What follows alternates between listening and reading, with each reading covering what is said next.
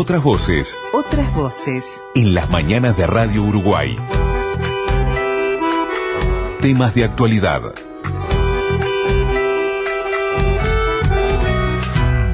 Cuando hoy temprano, Rosy, abríamos el programa hablando del desgraciadísimo caso, Caso de, Ana de Ana Clara. Clara en, en Rivera y teníamos la crónica de Gerardo y también los testimonios de allí. Eh, lo, lo, atábamos con esta charla que vamos a tener ahora, ¿no? Porque eh, crecer sin violencia, bueno, es precisamente de eso de lo que se trata y de ver cómo todos los que podemos rodear una situación así, este, estemos atentos a cualquier alarma que salta y trabajemos distintos. Pero sobre todas las cosas también desde antes que eso, ¿no? Claro. Cuestión de cambiar nuestro comportamiento, nuestra cultura, el abordaje de estos temas. En eso estuvo trabajando la semana pasada Aldeas Infantiles, que organizó un seminario internacional sobre protección infantil y adolescente, que se llamaba así precisamente Crecer sin violencia, enfoques y estrategias de abordaje para la protección infantil y adolescente. Además, esto se enmarca en una campaña que esta organización eh, está lanzando. Y bueno, tenemos el gusto de que nos acompañe Cecilia Menoni, que es coordinadora nacional de protección infantil de Aldeas Infantiles. ¿Cómo estás, Cecilia? Bienvenida. Bueno, muchas gracias, buen día y gracias por la invitación. Eh, te- venías seguramente de, de- de- de- de todo eso que fue un intercambio riquísimo la semana Claro. pasada de dos días y cuando, cuando ves la prensa del fin de semana, Sí. ¿qué decís? De esto Sí. se trata precisamente. La verdad que sí, fue muy doloroso, Mm. muy doloroso, porque bueno, si bien siempre, siempre duele, digamos, eh, el haber vivido esas jornadas súper intensas de formación, de intercambio, de bueno, de, de renovar como el compromiso, ¿no? Como tanto como organización, como sociedad, y bueno, encontrarnos con, con la situación de Ana Clara, la verdad que ha sido muy doloroso. Y el dolor básicamente por sentir que, que seguimos llegando tarde a la vida de los niños, ¿no? Exacto. Eh, estas situaciones lamentablemente son situaciones, eh, no por supuesto las muertes, que son las situaciones más extremas, pero, pero bueno, también nos hemos acostumbrado. Yo pensaba, este, cuando veía hoy todo, todo el tema, el, el movimiento en Rivera, pensaba, es una sociedad que hasta hace poquito, digamos, mejor dicho, hace poquitos años vivió la situación de Valentina Walter. que También, ¿se tenés acuerdan que Eh, también son muy- varios los casos, si repasás en Rivera últimamente son varios los Sí. casos. No sé si ahí lo que tenemos es un, un fenómeno de cultura frontera que se acerva a esto, eh, o, o qué cuestión, pero Sí. son muchos los casos en Rivera Sí. que hemos tenido. Sí, sí, te- tuvimos ese otro, después, bueno, acá en Montevideo también hemos tenido. En, yo creo que, que, que a veces sí es verdad que, que, que pueden haber como contextos, digamos, que favorecen, pero creo que lamentablemente es una realidad nacional. Estamos hablando de, eh, según los datos de CIPIAD Sí, del año sí. pasado, más de 4.000 situaciones Exacto. Mm. a nivel general. Y también esta sensación de que, bueno, cuando hay situaciones extremas, como de las que estamos hablando, que son situaciones, ni que hablar de, de, bueno, de muchísimo dolor y donde se, se conjugan como muchos elementos que, nos dejan pensando a todos y, nos desafían en, en- las intervenciones. Pero también tenemos la, cuestión cotidiana, ¿no? La, la violencia a veces más invisible, El la maltrato emocional, claro. Exactamente. que- 32% señalaban la- las últimas cifras del CIPIAB. Nada menor, ¿eh? Nada menor. Y que lamentablemente sabemos que en muchos casos es como la puerta de entrada para situaciones Por- luego más graves. ¿no? Peores, sí. Eh, no- no- nos cuesta romper con aquello de, de- de- del no te metas de lo que pasa dentro de la casa, es cuestión de esa familia, de ese contexto, de ese entorno. Nosotros no tenemos nada que ver, más allá que veamos la huella de la violencia o sintamos los gritos o las discusiones. eh, no, no podemos quebrarlo eso todavía. Exacto. Yo creo que eh, todavía se sigue entendiendo que la familia forma parte del mundo de lo privado, ¿no? Entonces, en la medida en que la familia eh, eh, es parte justamente de esto, de lo privado, bueno, lo público, ¿no? O el resto no, no tenemos mucho que hacer. Esta cuestión también de la mirada del adulto, ¿no? Y esa perspectiva como bien eh, adultocentrista, donde mm, los niños son mi propiedad, ¿no? Yo con mis hijos hago lo que quiero, yo con mis hijos los crío como quiero. Entonces, bueno, seguimos como, digamos, esto, eh, digamos, nos sigue costando entrar en la familia y, y visualizar situaciones que se viven allí, tanto sea la violencia hacia los niños, niñas y adolescentes, como la violencia de género.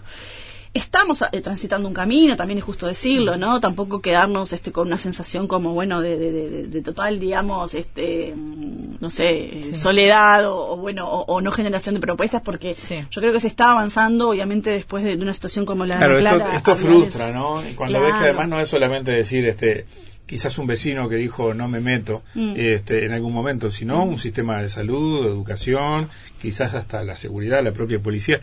Eh, hubo gente que no miró a fondo o que dejó Exacto. pasar. Sí, justo Mariela Solari, que, que bueno, es, es la directora actual de, de la unidad de, de- de víctimas y testigos de, de la Fiscalía de la Nación, una mujer además súper comprometida con, con todo el tema de niñez. Sí. Ella en muchos momentos plantea como esta cuestión de la doble ceguera, ¿no? Del que, eh, de- digamos, de no ver que no ves. Entonces, este, eh, cuando suceden estas cosas, como que nos ponen arriba de la mesa todo y sentimos eso, bueno, pero ¿cómo no vimos? Y sí, no, no estábamos viendo, ¿no? Tenemos protocolos, tenemos rutas de, de atención a situaciones de violencia, tenemos un montón digamos, de, de herramientas que se, gener- se generan desde la política pública y en muchos casos también con el aporte de la sociedad civil, pero cuando llega la situación concreta a veces, bueno, tenemos o trabas internas, en muchos casos también historias que nos mueven a nosotros, entonces la violencia siempre es algo que nos interpela, ¿no? Este, entonces, bueno, ahí sí, como que uno siente que el sistema falla, ¿no? Y, y nuevamente esto de que no estamos llegando a tiempo. Entonces, cuando llegamos, llegamos en muchos casos mal y tarde. Entonces, eh, los niños, digamos, siguen siendo como los más vulnerables en este contexto y en muchos casos realmente lo- lo- los menos visibles, ¿no? Eh, estamos en un contexto de, de campaña electoral, con elecciones próximas, y ahí me atrevo a decir que si miramos la agenda de todos los presidenciales, y ahí no es de, de un colón ni de otro, no se escuchan mucho temas de infancia, se escuchan No. temas de inversión, se escuchan temas de economía, se escuchan temas de, sí, de educación en muchos casos, pero más asociada a resultados, Sí. pero no es que estamos diciendo, bueno, eh, estamos escuchando y estamos visualizando que el tema de infancia está arriba de la Sí, ni siquiera desde la visión de la seguridad pública tampoco. Tampoco, sí, sí, sí. No, una versión ahí únicamente más punitiva, ¿no? Que tampoco sabemos Sí. que, que eso no soluciona nada. Entonces, bueno, eh, justamente esto, como aldeas infantiles, este seminario venía, digamos, y, y bueno, y está teniendo todavía muchas repercusiones, por suerte, esto, a colocar un tema que, que entendemos que como sociedad necesitamos de, de visualizar de otra manera, necesitamos desnaturalizar todas las prácticas de violencia, como les decía yo, las más terribles como estas, ni que hablar, pero también las cotidianas, ¿no? Uno sigue encontrando en muchos espacios este, esa cuestión de, bueno, pero me decís que entonces una cachetada no le puedo dar, entonces cuando se porta mal, ¿qué hago? Que hay un tirón de pelo tampoco, bueno, no. Entonces, en la medida en que seguimos justificando el uso de la violencia dentro de lo que es una práctica de crianza, seguimos teniendo como, como muchos problemas, ¿no? Claro. Y tenemos ahí sobre todo adultos que, bueno, claramente no, no logramos, digamos, ubicarnos en un lugar de, de esto, de referencia para los niños. Porque el mensaje eh, es terrible, ¿no? Que quien te quiere y quien te tiene que cuidar te golpee, te humille, te insulte. A veces esto, de vuelta, eh, no hablemos de lo más extremo porque obviamente ahí estamos todos de acuerdo. Hablemos a veces de, de estas microviolencias cotidianas donde de repente uno le dice a un hijo, bueno, pero no servís para nada, pero bueno, mirá, qué mal te sale esto, o bueno, esto, frente a una situación puntual, recorrimos a un golpe que parece menor, pero que en realidad lo que hacemos es nuevamente colocar, digamos, la violencia como parte de esa relación y que después eso se reproduce en, en- o sea, adelante, ¿no? En el tiempo. Claro, sí, sí, sí, sí, sí. Si la víctima no, no queda por el camino, como lamentablemente pasó con esta nena, después está llamada quizás en su vida adulta a reproducirlo.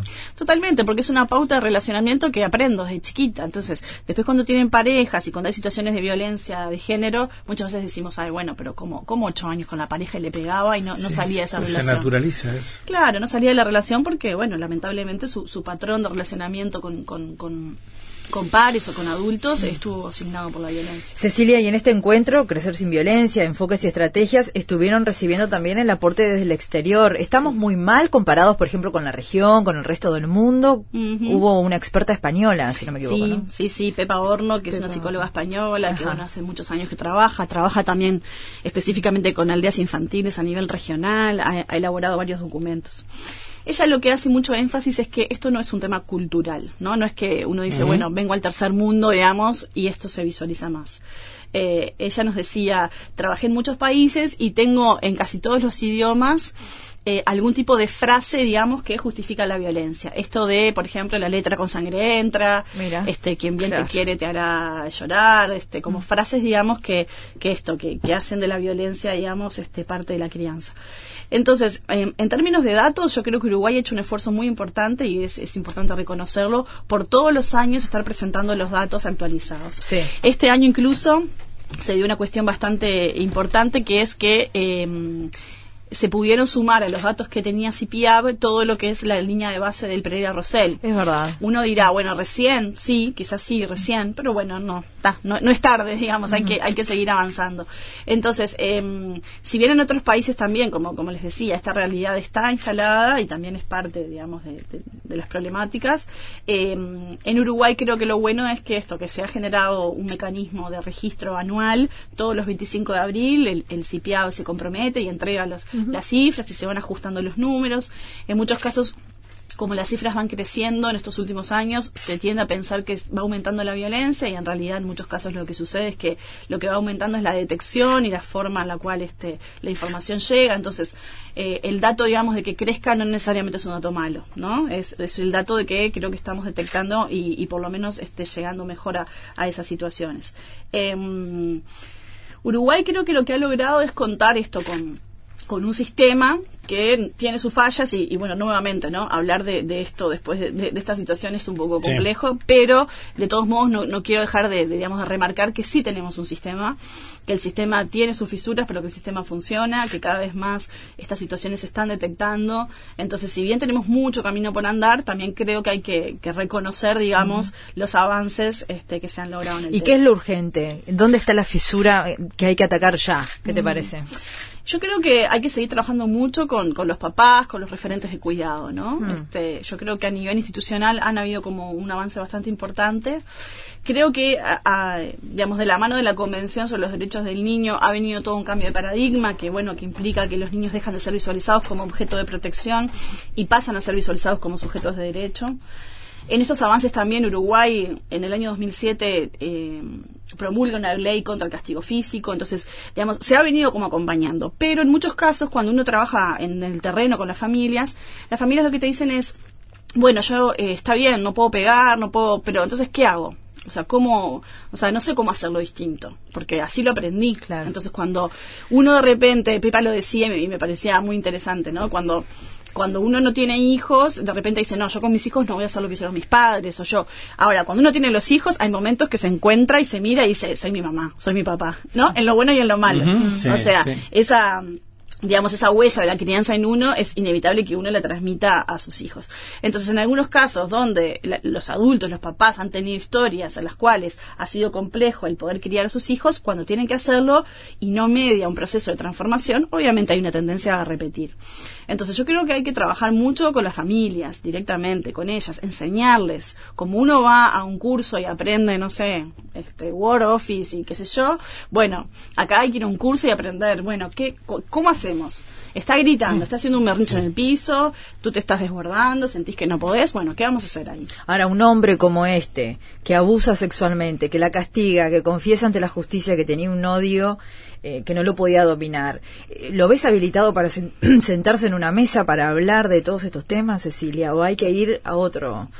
a otro proceso, a otro tratamiento, no sé, lo veo demasiado este, patológico todo, ¿no? Sí, sí. Como para un diálogo. Exactamente. En estos casos son casos extremos. en estos casos, obviamente, hay, hay, seguramente, ya les digo, es muy difícil opinar porque uno no conoce en detalle. Ahora, es evidente que hay algún tema de salud mental, o sea, hay como otras cuestiones que, que, se, se, trabajan, digamos, en otros ámbitos.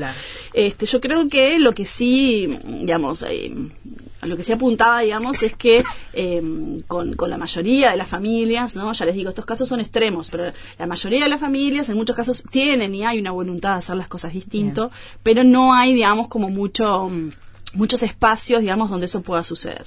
Una experiencia positiva es todo lo que es experiencias oportunas desde lo que es CAIF. Nosotros como organización de la sociedad civil gestionamos 11 CAIF a nivel nacional, pero CAIF es una política que está extendida a nivel nacional y que realmente, digamos, desde lo que es ese espacio, por ejemplo, eh, digamos, genera un, un, un, ámbito, digamos, propicio para que esto suceda. Entonces, creo que eso, hay que ir encontrando dentro de lo que es la matriz de políticas públicas cuáles son aquellos espacios donde discutir discutimos estos temas abiertamente, donde colocamos los temas como hay que colocarlos y donde sobre todo esto enseñamos y tenemos una chance de poder brindar una transformación para esas familias. Claro, Cecilia, porque yo te escucho y, pienso qué hacemos los periodistas, los medios, ¿no?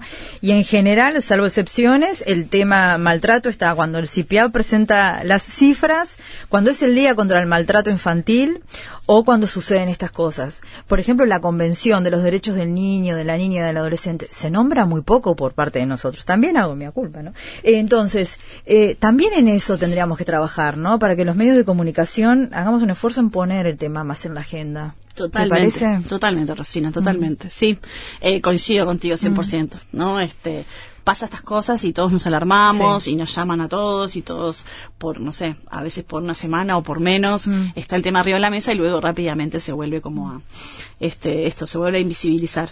Yo creo que los medios de comunicación tienen un papel, eh, Mm. pero súper clave, súper clave en esto de, de la construcción de sentido en relación a algunos temas, ¿no? Entonces, el, el tratar estos temas, digamos, de una forma respetuosa, intentando este mirar digamos más allá de lo evidente Exacto. no o sea lo, lo evidente está arriba de la mesa y, y bueno en muchos casos esto se opina y se, se genera como como esto como bueno como como análisis o reflexión sobre cosas que a veces ni siquiera conocemos del todo.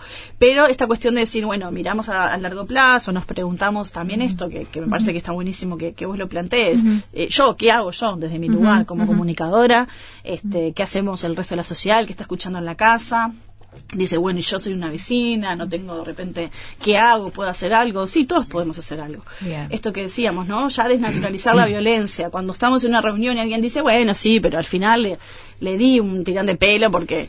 Y capaz que no lo festejamos, ¿no? No nos reímos, o capaz que... Pero no lo condenamos tampoco.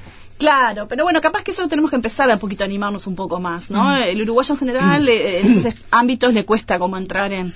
no, capaz que no es en público, capaz que es un amigo, una amiga que la vemos que no anda bien, que siempre que habla de los hijos habla desde el desborde, desde el grito, entonces capaz que la invitamos a tomar un café. y- o sea, creo que todos realmente, o sea, en esto todos tenemos para hacer. La vecina, ¿no? O sea, con la forma de tratar a, a- a los chiquitos, de esto, de dar un consejo, o sea, creo que, que hay mucho para hacer. Y hay preconceptos también, no, no solamente eso de un coscorrón no pasa nada, Mm.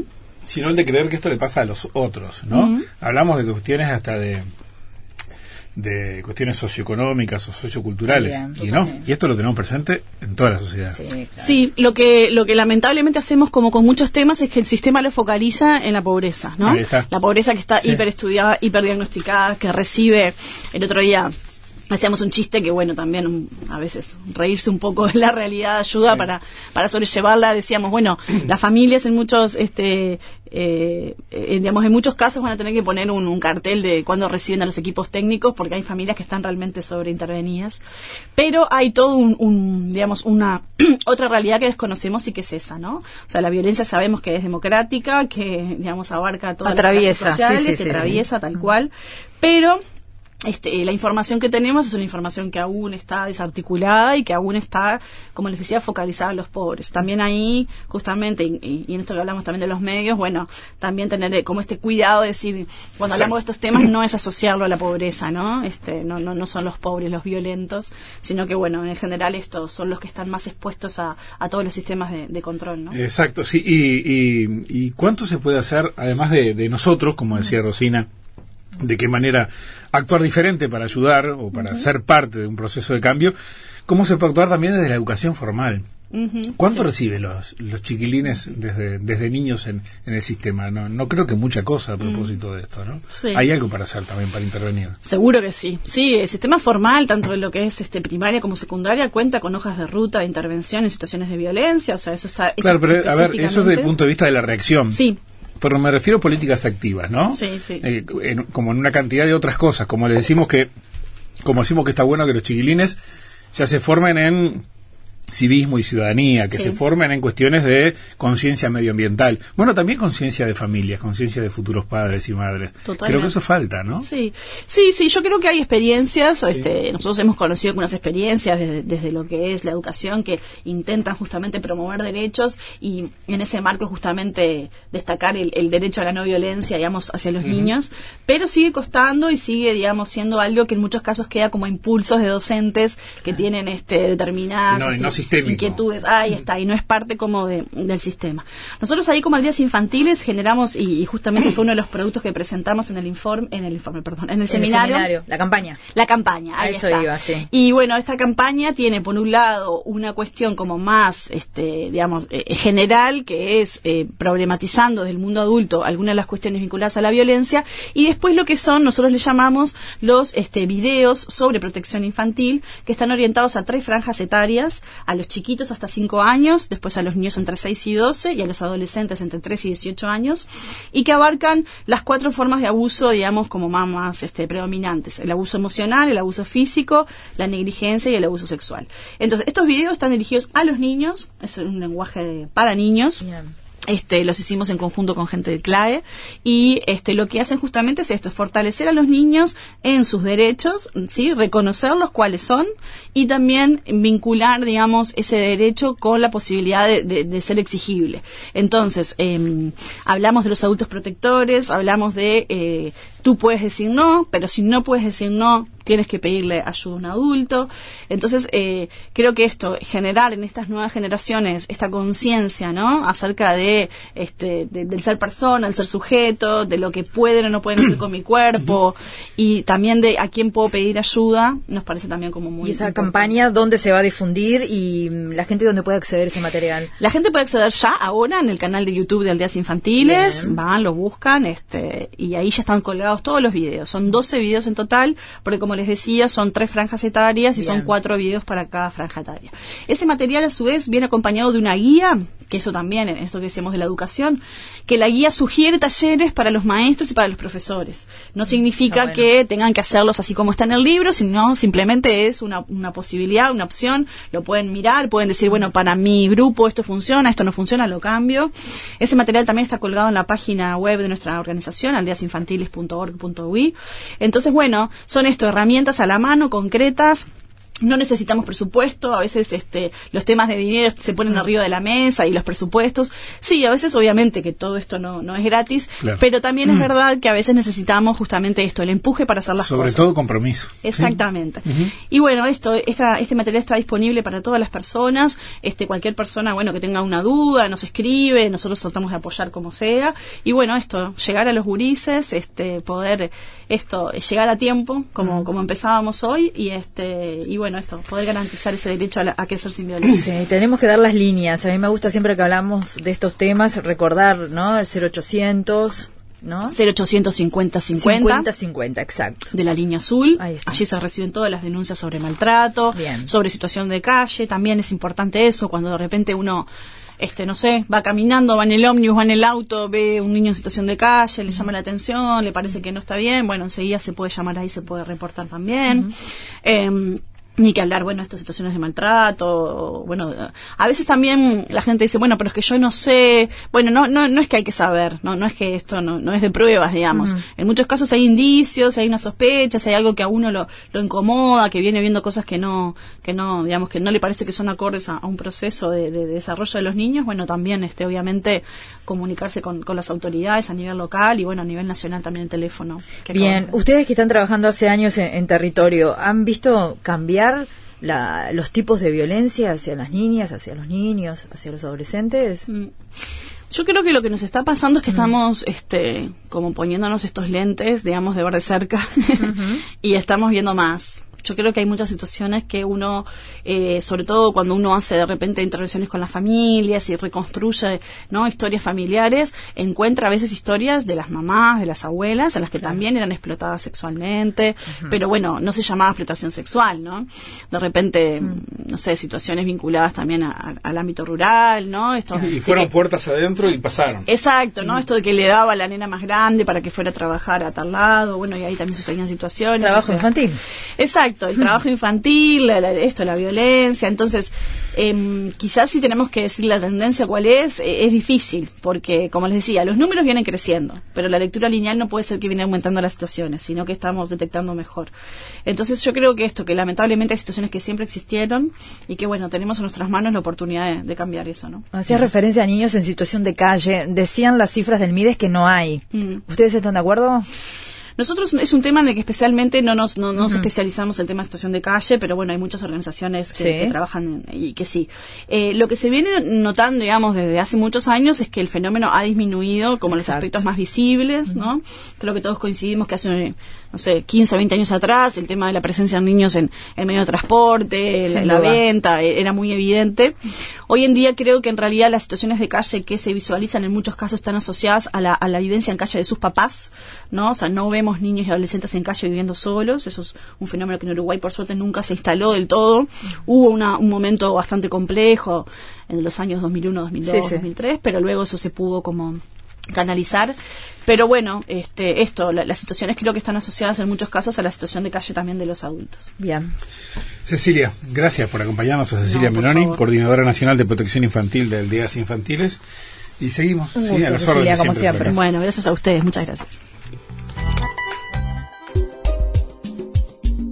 La visión personal de cada uno de nosotros está alimentada, sustentada y sostenida por una mirada particular. Puntos de vista. Para todas las miradas.